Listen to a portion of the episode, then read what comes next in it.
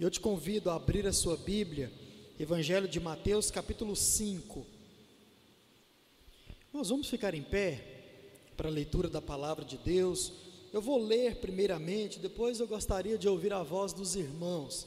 Vamos ler todos juntos o verso de número 6. Bem-aventurados os que têm fome e sede de justiça, porque serão saciados. Vamos ler? Bem-aventurados os que têm fome e sede de justiça, porque serão saciados. Amém. Pode sentar. Vamos orar mais uma vez. Senhor Deus e Pai, te louvamos porque podemos ler a tua palavra e meditar nela. Fale, ó Deus, a cada coração nesta hora, através da pregação, da explicação da tua palavra. Oramos no nome de Jesus. Amém. Irmãos, hoje então nós vamos continuar a nossa sequência pregando assim nas bem-aventuranças e hoje nós vamos falar sobre a quarta bem-aventurança, que é sobre aqueles que têm fome e sede de justiça. Diz o pastor Leandro Peixoto, pastor da Segunda Igreja Batista em Goiânia, que o que é a pregação para os crentes, ensiná-los a ler a Bíblia.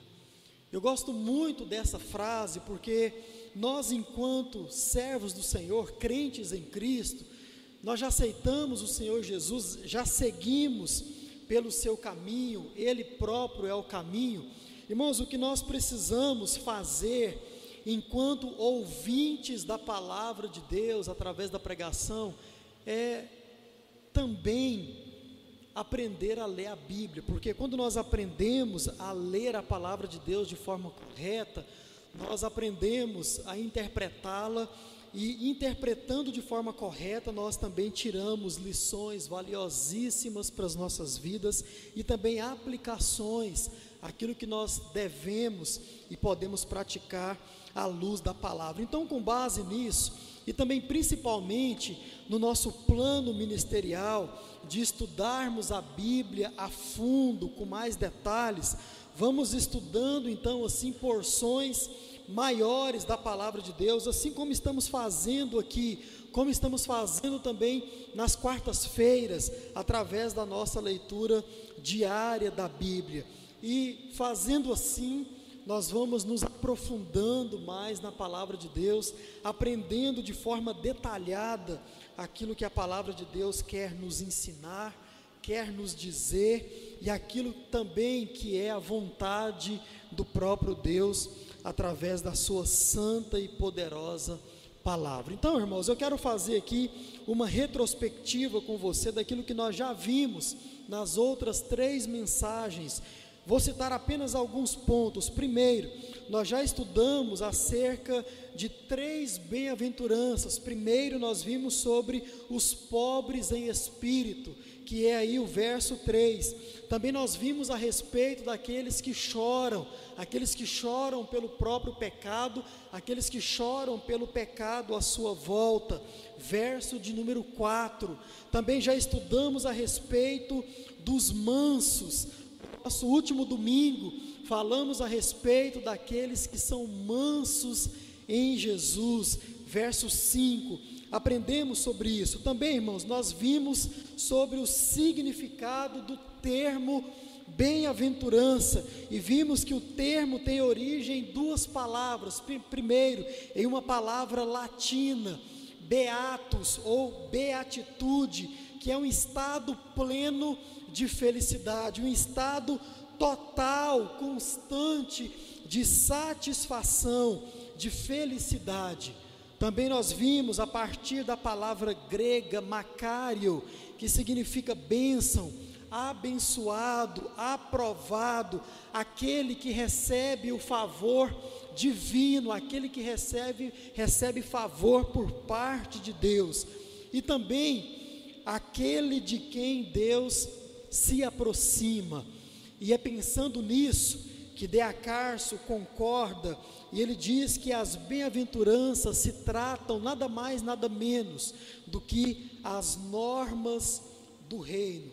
Ou seja, se bem-aventurado significa aquele de quem Deus se aproxima, então também significa dizer que aquele de quem Deus se aproxima é aquele que está apto, capacitado pelo próprio Deus a entrar no reino dos céus. Deacarso, um outro autor, outro que escreve a respeito das bem-aventuranças, ele diz que tudo isso que nós estamos estudando se trata das normas do reino. Ou seja, para você entrar no reino, você precisa seguir essas bem-aventuranças, ou essas bem-aventuranças precisam estar dentro de você. Você precisa praticá-las, diz Deacarso. Também aprendemos que para quem são as bem-aventuranças? Irmãos, isso aqui é muito importante. As bem-aventuranças, elas são para todos os crentes, absolutamente todos, são para todos aqueles que um dia foram convertidos, para todos aqueles que um dia decidiram trilhar o caminho da salvação, seguindo após Jesus. E mais, todos devem exercer todas as bem-aventuranças. Irmãos, Jesus aqui, quando você olha o verso primeiro, você percebe que Jesus está dizendo especialmente aos seus discípulos. Diz o texto que Jesus começou a ensiná-los, dizendo, e ele então começa a falar acerca das bem-aventuranças. Todos devem exercer ou buscar exercer, no mínimo, todas as bem-aventuranças. Algo que muito comum nós ouvimos dizer por parte de alguns, isso é muito triste. Ah, não, eu sou manso, mas eu não consigo agir com justiça. Eu sou manso, mas eu não consigo ser pobre em espírito, não consigo chorar. Irmãos, isso não existe a partir da pregação de Jesus. Todos os seus discípulos eles precisam exercer ou buscar exercer todas as bem-aventuranças. Mas esta é a pregação do próprio Jesus, você já aprendeu isso. É Jesus pregando ao coração e à vida dos seus discípulos. Portanto, irmãos, aquilo que nós vamos e já, e já estamos falando aqui, não chega nem aos pés daquilo, da forma que Jesus pregou, quando ele estava proferindo estas palavras, porque se trata da pregação do próprio Senhor Jesus.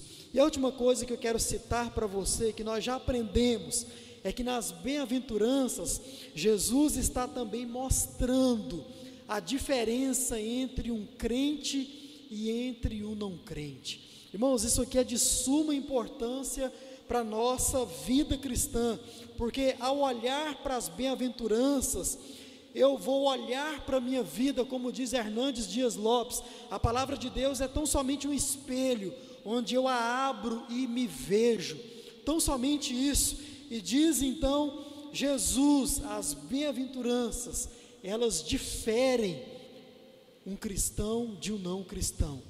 Deacarso também concorda com isso quando ele diz que as bem-aventuranças se tratam das normas do reino. Portanto, irmão, quer conhecer um crente ou quer saber se você mesmo é um, verifique se você caminha em consonância, verifique se você consegue ou no mínimo busca praticar todas as normas do reino e assim você vai ter esse discernimento para a sua vida. Pois bem, pastor, eu não assisti nenhuma dessas pregações.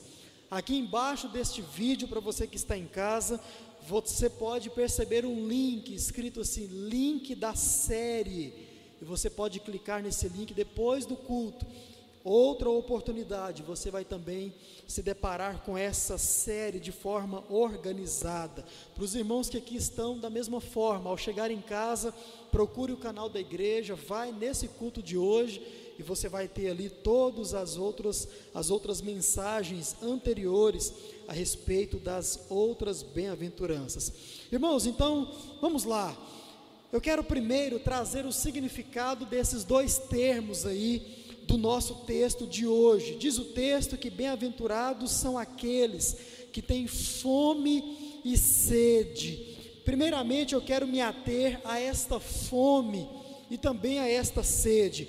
Significado de fome é ter um desejo ardente, ter um desejo insaciável por. É isso que Jesus quer dizer quando ele diz da, a, a respeito daquele que tem fome, é aquele que tem um desejo ardente, um desejo insaciável por. No caso do sermão, justiça.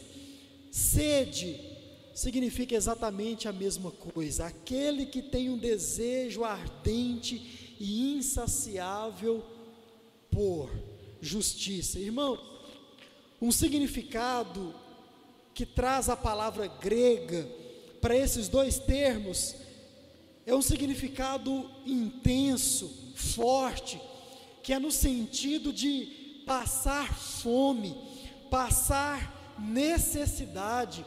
É exatamente nesse sentido que Jesus emprega aqui as suas palavras, quando ele diz que o crente, ele precisa ter fome e sede de justiça. É como se ele passasse uma necessidade. Não tão somente ele tivesse uma vontade, mas é como que se ele passasse de fato, de verdade, uma necessidade. Irmãos, quando nós olhamos para o ser humano, quando nós olhamos à nossa volta, nós percebemos algo muito claro na vida de absolutamente todos os seres humanos.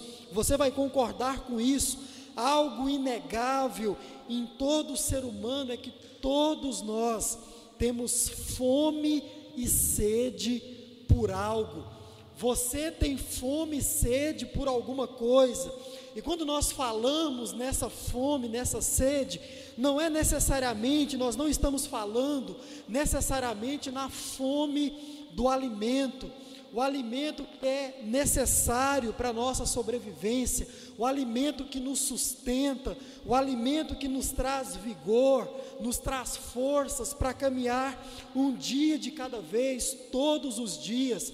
Irmãos, Jesus não está falando necessariamente desta fome, embora seja importante o nosso alimento, o nosso pão de cada dia, Jesus nos ensina a orar por ele todos os dias.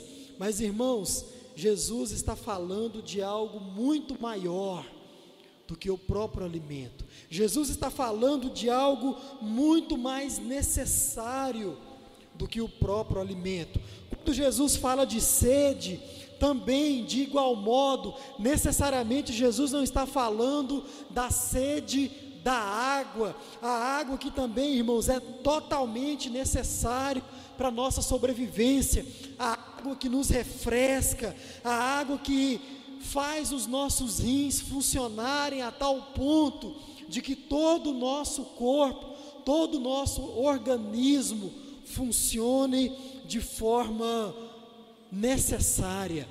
Você percebe a necessidade da água na sua vida. Você não pode viver sem água. Mas quando nós olhamos para as palavras de Jesus, Jesus vai muito além disso. Irmãos, nós estamos falando de algo que é extremamente necessário. Você não pode viver sem isso nem um dia da sua vida. Se você passar alguns dias sem beber água, você vai sobreviver. Você pode sentir alguma dor no seu rim, mas você vai sobreviver. Vai chegar um certo ponto que a vida não será mais possível se você não se hidratar. Mas irmãos, Jesus está dizendo: você tem fome e sede por algo que água não pode saciar, que fome, que comida não pode alimentar. Jesus diz a respeito disso. Todos nós temos fome e sede quando olhamos para a nossa vida, você percebe, você tem um vazio impreenchível, insaciável.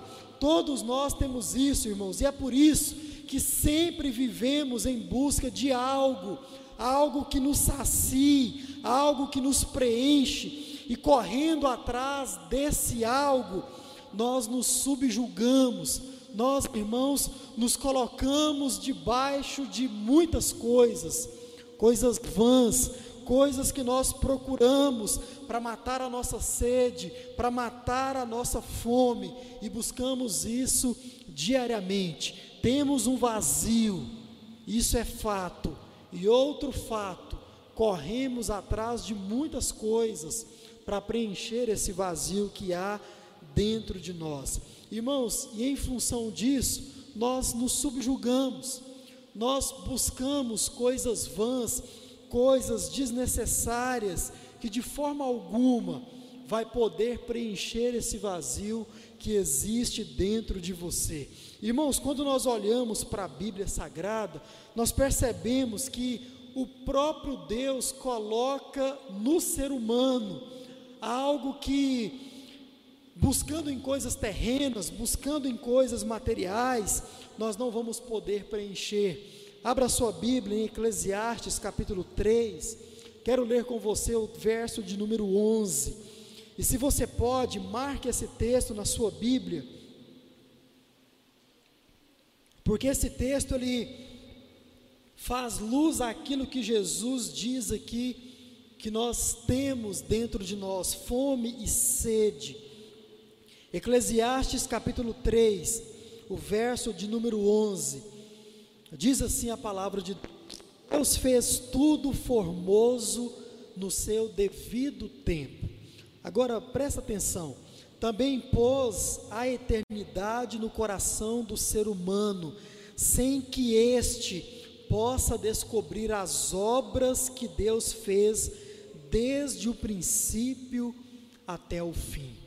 Irmãos, vejam, Deus coloca a eternidade no coração, Deus coloca o desejo da eternidade, Deus coloca, como vai dizer uma outra versão, a ideia da eternidade no coração do homem. Mas irmãos, não deixa que o, que o homem ele seja capaz de entender como Deus trabalha, como Deus age, o que ele vai fazer de forma total o homem não é conhecedor daquilo que Deus faz em sua totalidade, o homem não é entendedor daquilo que Deus faz e procura fazer na sua eternidade, mas diz o texto que ele colocou essa eternidade no nosso coração. Irmãos, eternidade é um tempo que não tem fim, é um espaço que não tem fim. Isso Deus colocou dentro de você. Isso Deus colocou dentro de cada ser humano e diz ele, ele não permite que eu e você nós conheçamos aquilo que ele faz na sua totalidade. É verdade. Você conhece um pouco de Deus, você conhece algo a respeito de Deus, você conhece a partir da Bíblia Sagrada algumas formas que Deus usa para agir na sua vida e na vida de outros. Sim, isso é verdade. Mas irmãos, na totalidade desses conhecimentos, isso não foi confiado a nós, não foi colocado a mim e a você. E é por isso, irmãos, que nós vivemos assim, com um vazio no coração e dia após dia tentando descobrir o que pode preencher esse vazio. Talvez fosse pensando nisso que Agostinho escreveu a seguinte frase, preste atenção: Tu, ó Deus, nos criaste para ti e nosso coração não encontra repouso até que descansemos em ti. Repito, tu, ó Deus, nos criastes para ti, e nosso coração não encontra repouso até que descanse em ti. Irmãos, isso é verdade acerca da minha e da sua vida. Nós vivemos correndo atrás de muitas coisas, mas o nosso coração não descansa, porque, como diz, disse Agostinho, nós fomos criados para Deus, e a justiça sobre a qual Jesus cita em seu sermão é a justiça que vem de Deus. Nossa alma, nosso coração vive correndo atrás de algo, temos fome e sede, temos um vazio dentro de nós que Jesus destaca em seu sermão. Irmão, sabe qual é o grande problema? É como, são as formas, são os meios com que muitos procuram preencher esse vazio, as formas com, com que muitos procuram correr atrás de saciar essa fome, de saciar essa sede que há dentro de si. Muitos correm atrás de poder e eles dizem: não, eu vou lutar para ser sempre o melhor. Tem um filme muito bom de se assistir, por sinal, Anjos da Vida, mais bravos que o mar. Mas em um momento que o rapaz ele tem uma tatuagem nas suas costas bem aqui no seu ombro, e tatuado no seu ombro está o número 2. E ele é um nadador, ele é um aspirante à guarda costeira dos Estados Unidos. E alguém vendo eles na piscina ali treinando e pergunta: "Para que que é esse 2 nas suas costas?" E ele diz: "É para que o cara atrás de mim sempre lembre que eu estou na frente dele. Sempre lembre que eu vou chegar em primeiro lugar." e ele está em segundo.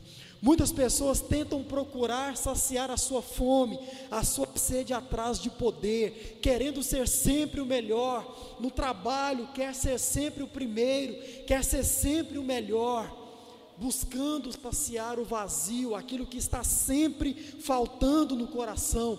Outros correm atrás de dinheiro, ah, não, eu vou saciar esse vazio dentro de mim, correndo atrás de dinheiro, e assim se esforçam, trabalham só a pino, dia, noite, não tem tempo para ninguém, para a família, correndo atrás de dinheiro, buscando saciar a fome e a sua sede. Outros correm atrás de paixões, e vivem buscando cada vez mais atrativos, paixões, hobbies, ou até trocando de relacionamentos, por quê? Buscando preencher o vazio interior. Outros até correm atrás de diversões. E se você está se lembrando aí, você percebe que o rei Salomão correu atrás de todas estas coisas, absolutamente. Muitos correm atrás de diversões e viagens após viagens, férias após férias, buscando preencher aquilo que está dentro. Mas todas as vezes, quando voltam para casa, a única coisa que encontram é o vazio, é a fome por algo a mais, é a sede por algo a mais.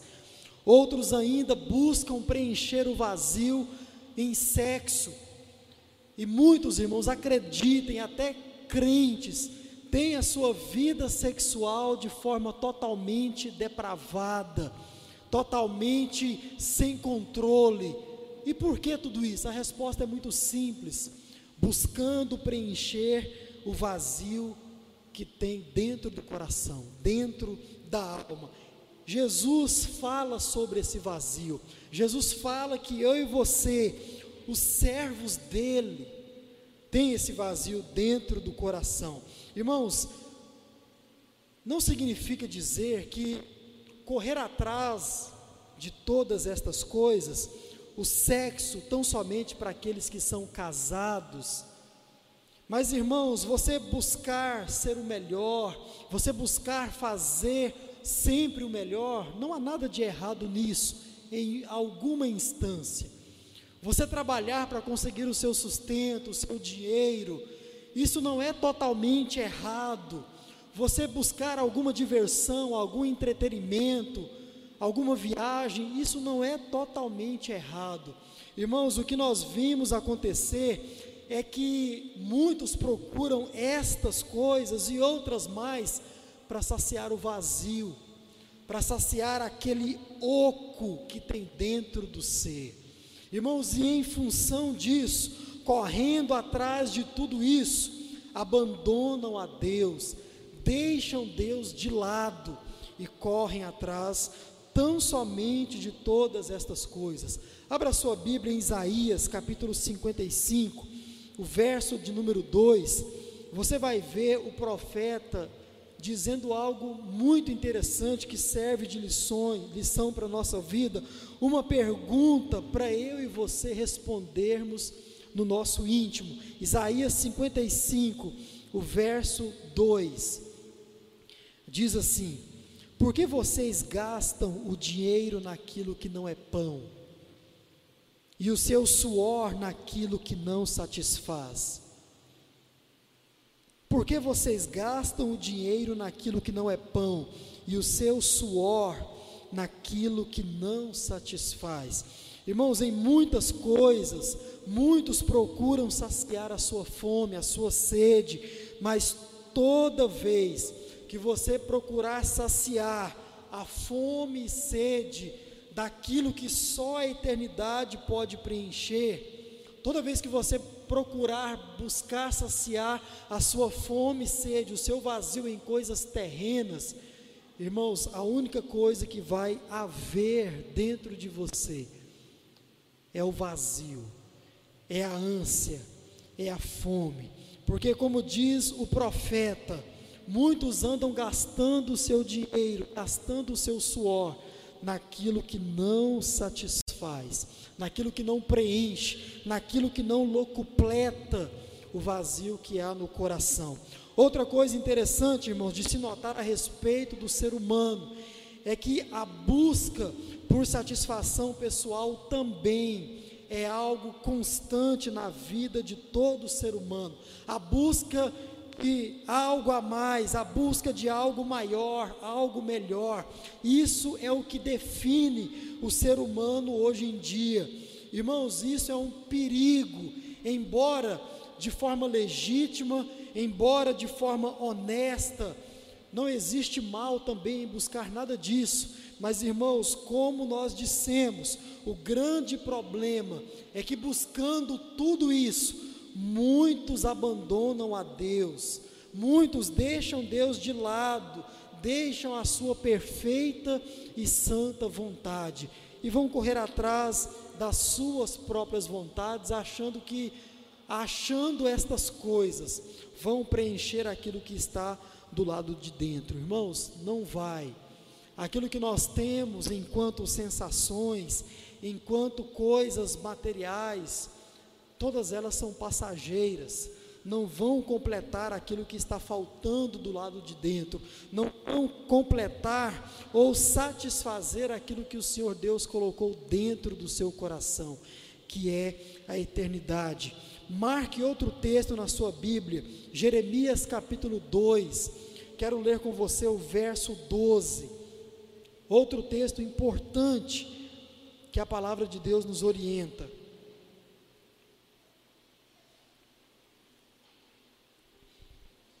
Jeremias 2, o verso de número 12, diz assim: próprio Deus falando: Fiquem espantados com isso, ó céus, fiquem horrorizados e cheio, cheios de espanto, diz o Senhor, porque o meu povo cometeu dois males. O primeiro, abandonaram a mim, a sua fonte de água viva. E o segundo mal, cavaram cisternas, cisternas rachadas, que não retêm as águas.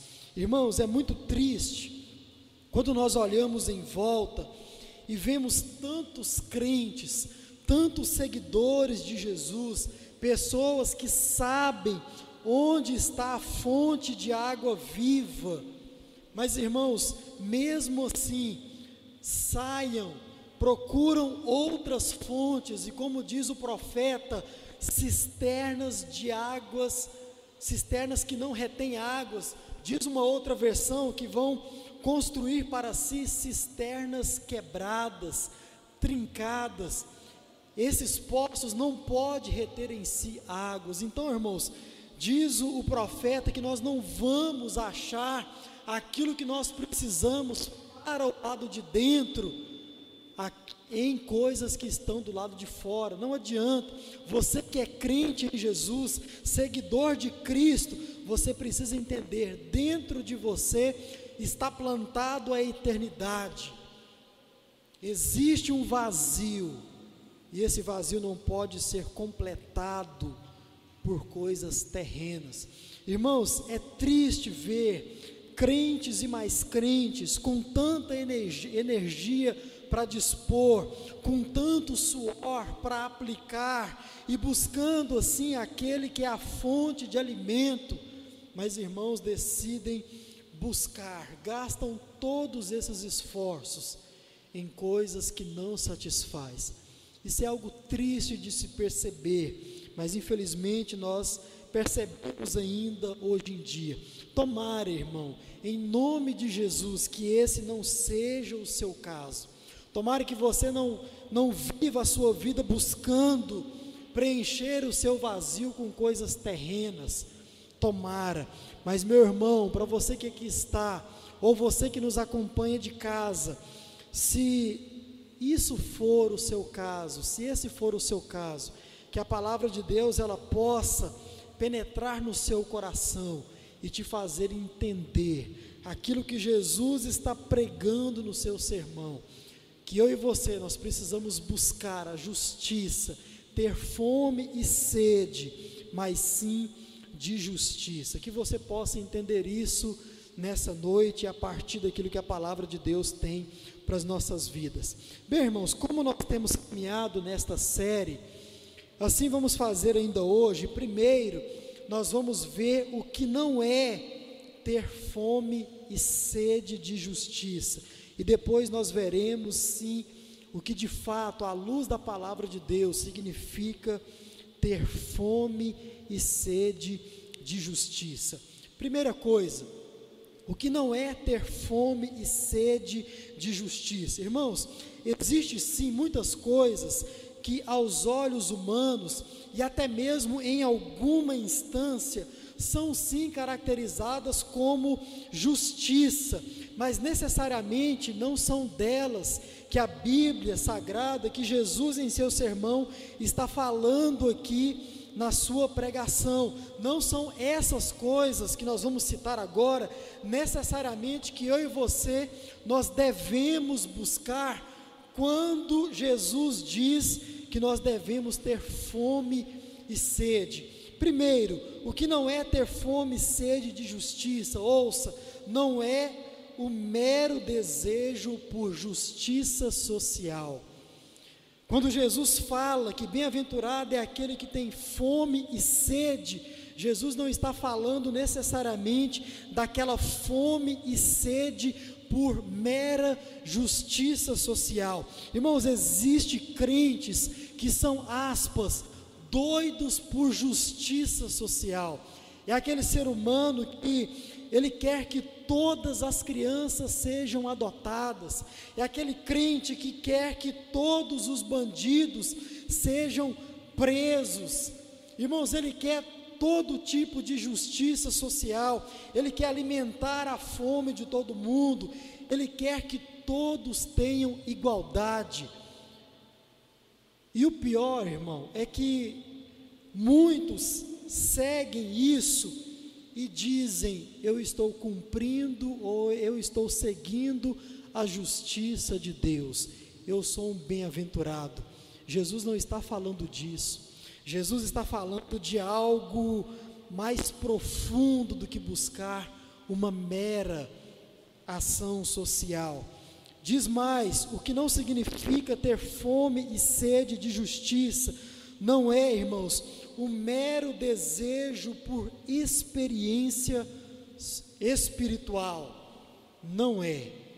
Ter fome e sede de justiça não é quando você tem aquela vontade de ter uma experiência espiritual com Deus. Existem aqueles que vivem em busca de experiências espirituais o tempo inteiro, e ele vive de culto em culto, ele vive de congresso em congresso, de vigília a vigília e até de igreja em igreja, procurando experiência espiritual com Deus.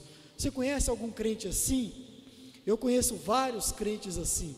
Quando morava em Britânia, quando ainda era uma criança, um jovem, foi um primo meu que se converteu em uma igreja e ele foi assistir um culto lá. E o pastor Belvando nem era pastor ainda, de fato, né, de título. Pregava e ele ministrava a sua palavra. E o meu primo me cutucava assim: Você não está sentindo um arrepio, não? Você não está sentindo um frio na espinha, não? E eu dizia: Não, não estou, não. E o pastor Belvando falava e pregava, e ele de novo vinha: Mas você não está sentindo nenhum calafrio? Eu disse: Não, não estou sentindo.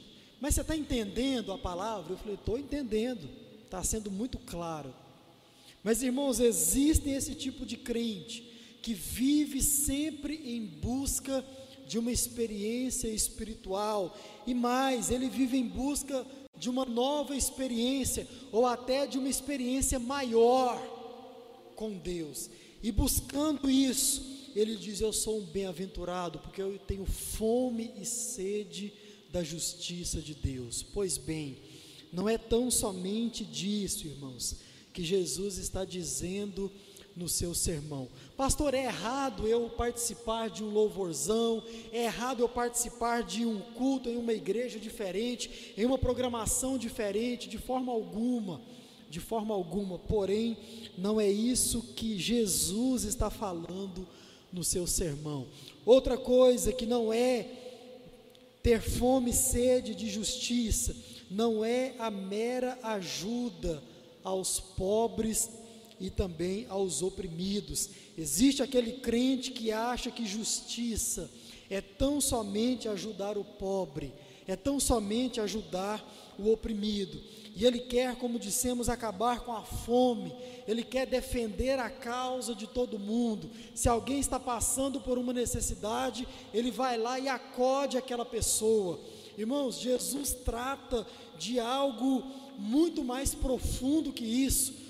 Tudo isso é necessário, tudo isso que nós citamos é importante para a nossa vida como cristãos, especialmente. Mas irmãos, você não pode fazer estas coisas, exercer estas coisas e no final dela dizer assim: eu sou um bem-aventurado porque eu corro atrás da justiça de Deus. Porque Jesus não está falando tão somente isso. Talvez você olhe para tudo isso e diga, pastor, então eu não vou ajudar mais ninguém.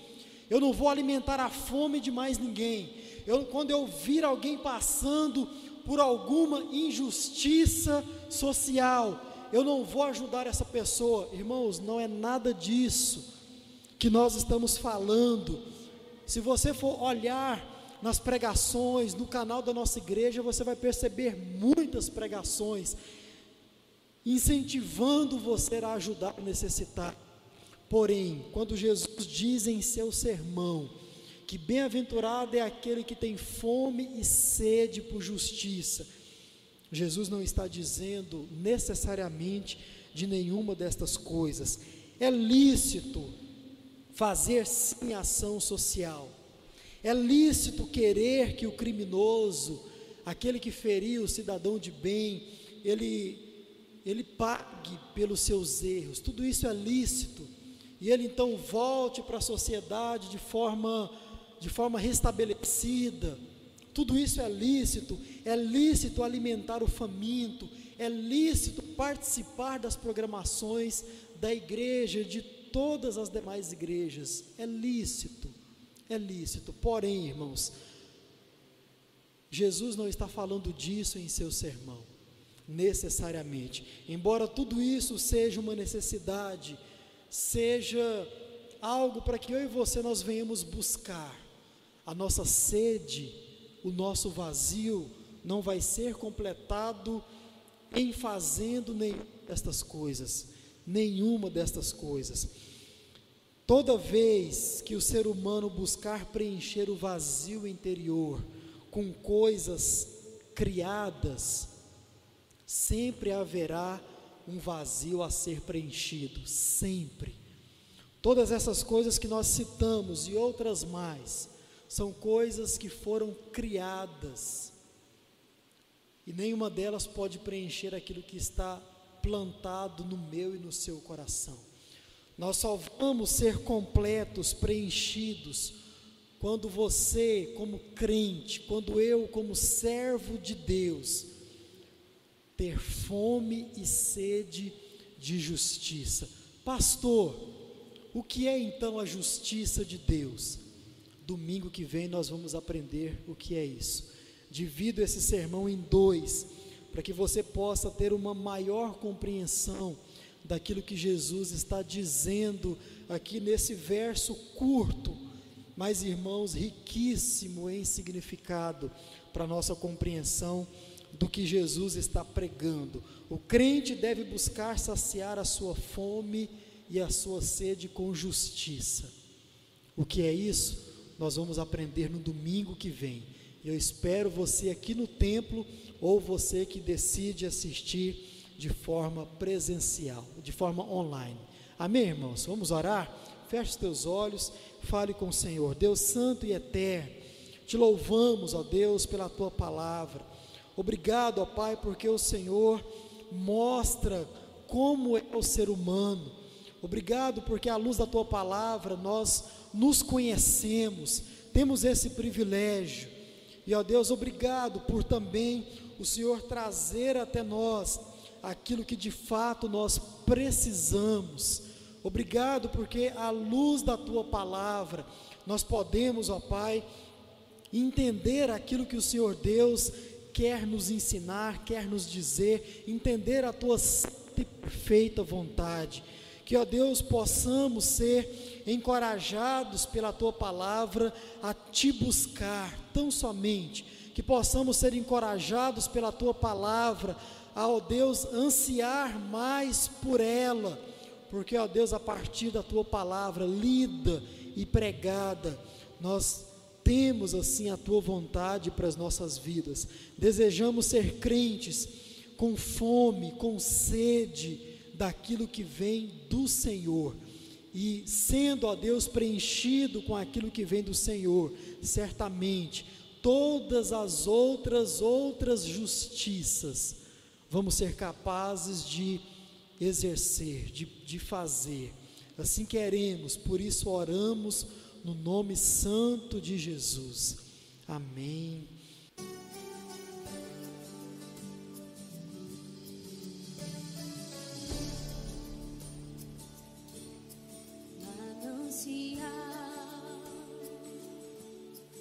Fonte de vida, de onde eu preciso e